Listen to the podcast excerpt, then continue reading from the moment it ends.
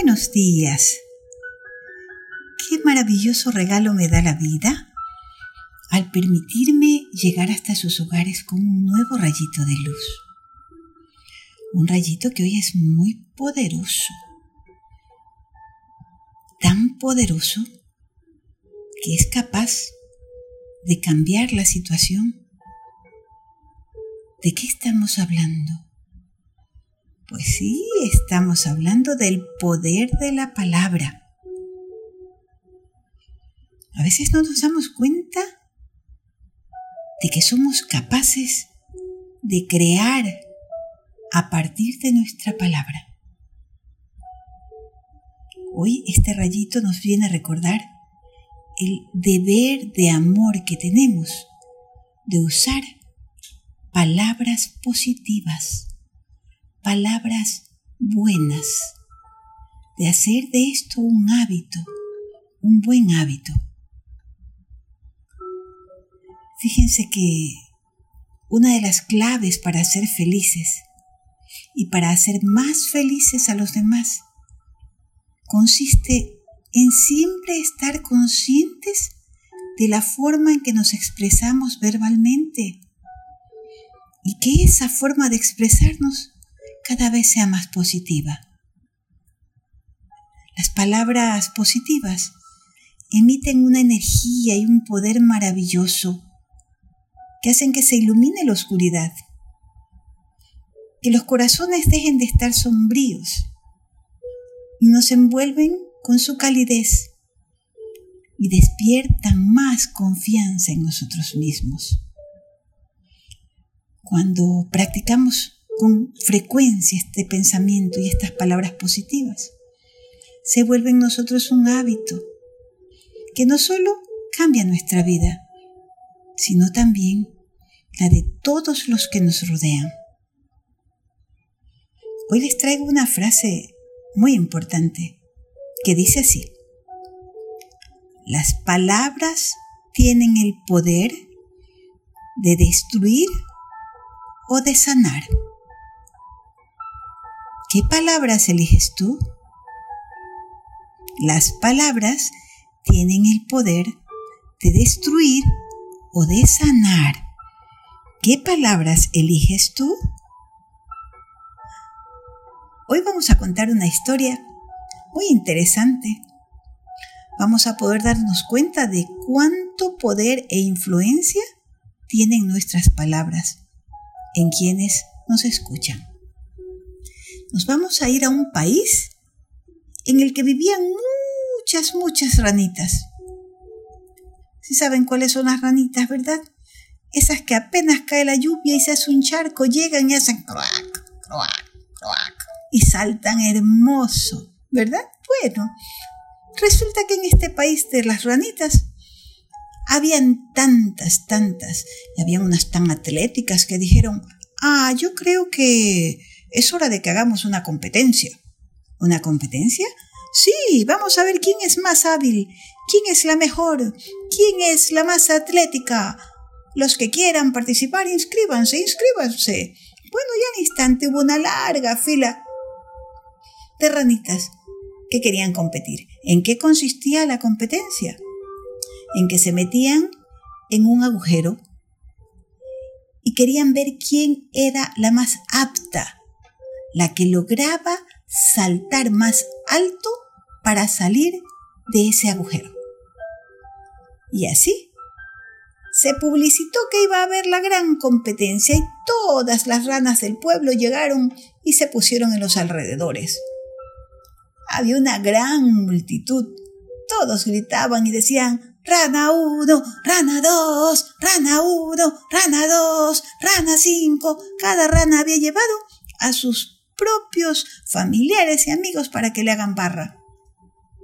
Y entonces, una a una fueron entrando al agujero y dijeron en sus marcas, ¡listos! ¡Fuera! Y empezó la competencia. Y saltaban y saltaban, pero ninguna lograba llegar más arriba de la mitad. Entonces, en la multitud que estaba arriba, no hubo silencio, pero sí una gran duda. Decían, ¡qué pena! No lo van a conseguir, no lo van a conseguir. Y hablaban tan fuerte que las ranitas abajo lo escuchaban. Poco a poco empezaron a creer lo que el público decía. ¿Y qué decía el público? No lo van a conseguir, no pueden, uh, es un fracaso, no, no, no, no, mejor ni se cansen, que no van a poder hacerlo. Y fíjense que poco a poco las ranitas empezaron a desistir, una tras otra. Ya no querían esforzarse. Todas excepto una. Una que persistía y continuaba saltando y subiendo en busca de llegar a la cima, de salir del agujero. Y la multitud seguía gritando, ¡ay, qué pena, qué pena! No lo vas a conseguir, mejor no te canses, date por vencida. Y los demás de verdad se quedaban atrás y se daban por vencidos a excepción de aquella ranita que seguía y seguía, tranquila, como si nada pasara, y cada vez lo hacía con más fuerza. Ya casi llegando al final de la competición, todas las ranas desistieron, menos ella, que curiosamente, y en contra de todos los pronósticos y augurios, pudo llegar a la cima con todo su esfuerzo. Y ganó, y salió del agujero y ganó. Los otros sapitos eran admirados. Querían saber cómo lo había logrado, cómo había sido capaz de hacerlo. Entonces, un sapito periodista se acercó con un micrófono y le dijo, Bienvenida a la meta, señora ranita, la felicito, pero quiero hacerle una pregunta. ¿Cuál es el secreto de su éxito? ¿Cómo lo logró? Y la ranita solo sonreía y no sabían por qué. ¿Saben por qué? ¿Cómo lo logró? Una, porque creía que ella lo iba a poder hacer. Y dos, porque en ningún momento le prestó atención a lo que decían afuera. Que decían afuera, no vas a lograrlo, no vas a poder, ya no te esfuerces, ni, ni lo intentes, no puedes, no puedes. Ella no escuchó nada, ¿saben por qué? Era sorda. ¿Ven? No hay que permitir que personas que tienen pensamientos y palabras negativas hagan que declinemos de las mejores y más sabias esperanzas que tenemos en nuestro corazón. Recuerden siempre el poder que tienen las palabras que escuchamos o los gestos que vemos. Hay que preocuparse de siempre ser positivos de siempre transmitir cosas buenas y escuchar solo lo que nos sirve. Por eso, si alguien te dice que tú no puedes hacer la letra más bonita, si alguien te dice, no, tú no puedes, tú no lo vas a lograr, no escuches, hazte el sordo como la ranita y sigue adelante, porque todo lo que te propongas lo vas a lograr. Tú decides, eres importante. ¿Les gustó la historia? Uy, para mí esto ha sido una gran lección de vida. Y yo creo que para cualquiera que la escuche.